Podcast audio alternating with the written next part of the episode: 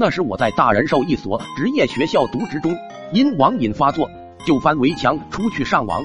谁知道刚刚翻出去就被巡逻队发现，直接扭送到校长办公室。此等恶劣情节，学校当然不能姑息，立马就让叫家长。那时的自己对这些不以为然，没多久就固态复萌，又翻围墙出去了。这次运气好，没被抓住，与几个同学一路蹦蹦跳跳的朝网吧跑去。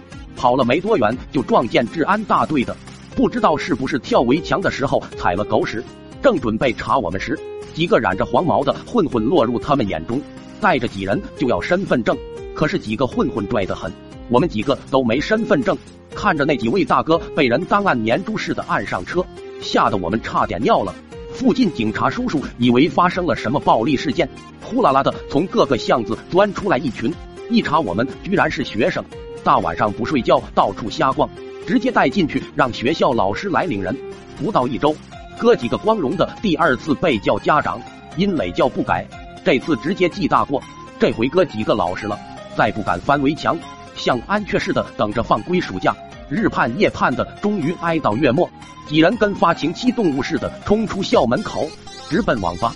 还没到网吧，一哥们闹肚子要找厕所，几人无奈只好陪着等他。转了一圈，厕所没发现，只望见一栋正在修建的楼房。一番合计，几人直奔二楼。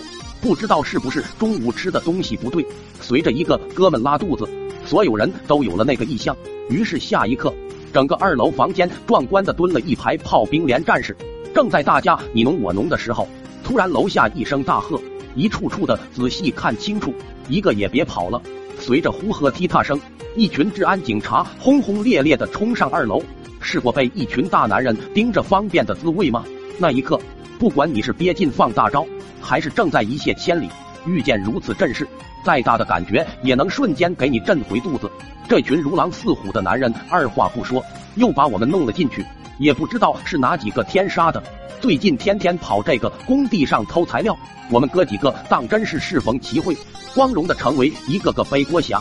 等到哥几个如愿以偿的坐在了沙发椅子上，抚摸着久违的鼠标，看着十七英寸的电脑屏幕，差点泪流满面。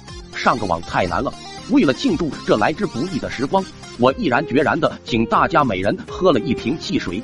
随着游戏开始，所有的烦恼都烟消云散。不知道过了多久，一个哥们忽然悄悄在 YY 里说他没钱了，谁能借点？此言一出，众人才发现缺钱这个严重的问题，本来不该这么严重的。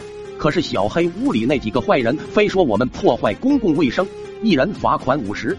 就在大家纠结时，学过几天黑客的老大凝重说。要不我试试给大家充点，说干就干。不知道是他技术真那么好，还是网吧系统本身就破，居然还真给他成功了。这下全体乐呵了。可是好景不长，大概早晨九点左右，老板忽然打电话把警察叫来了，说我们哥几个偷他家网费，活该倒霉。网吧里面本来就没几个人，哥几个又是一起来的，交的钱老板心里多少有点数。无意之间打开哥几个的网费余额查看。我的乖乖，每人剩余额九百多。几人再次进去，通过审问，错误都在老大身上。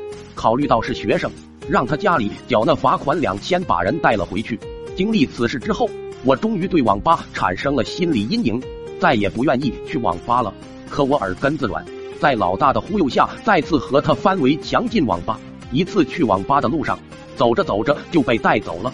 原因是因为我俩在路边脱了校服，买了一件十块钱的红背心。据说当地一个帮派全是穿红背心的，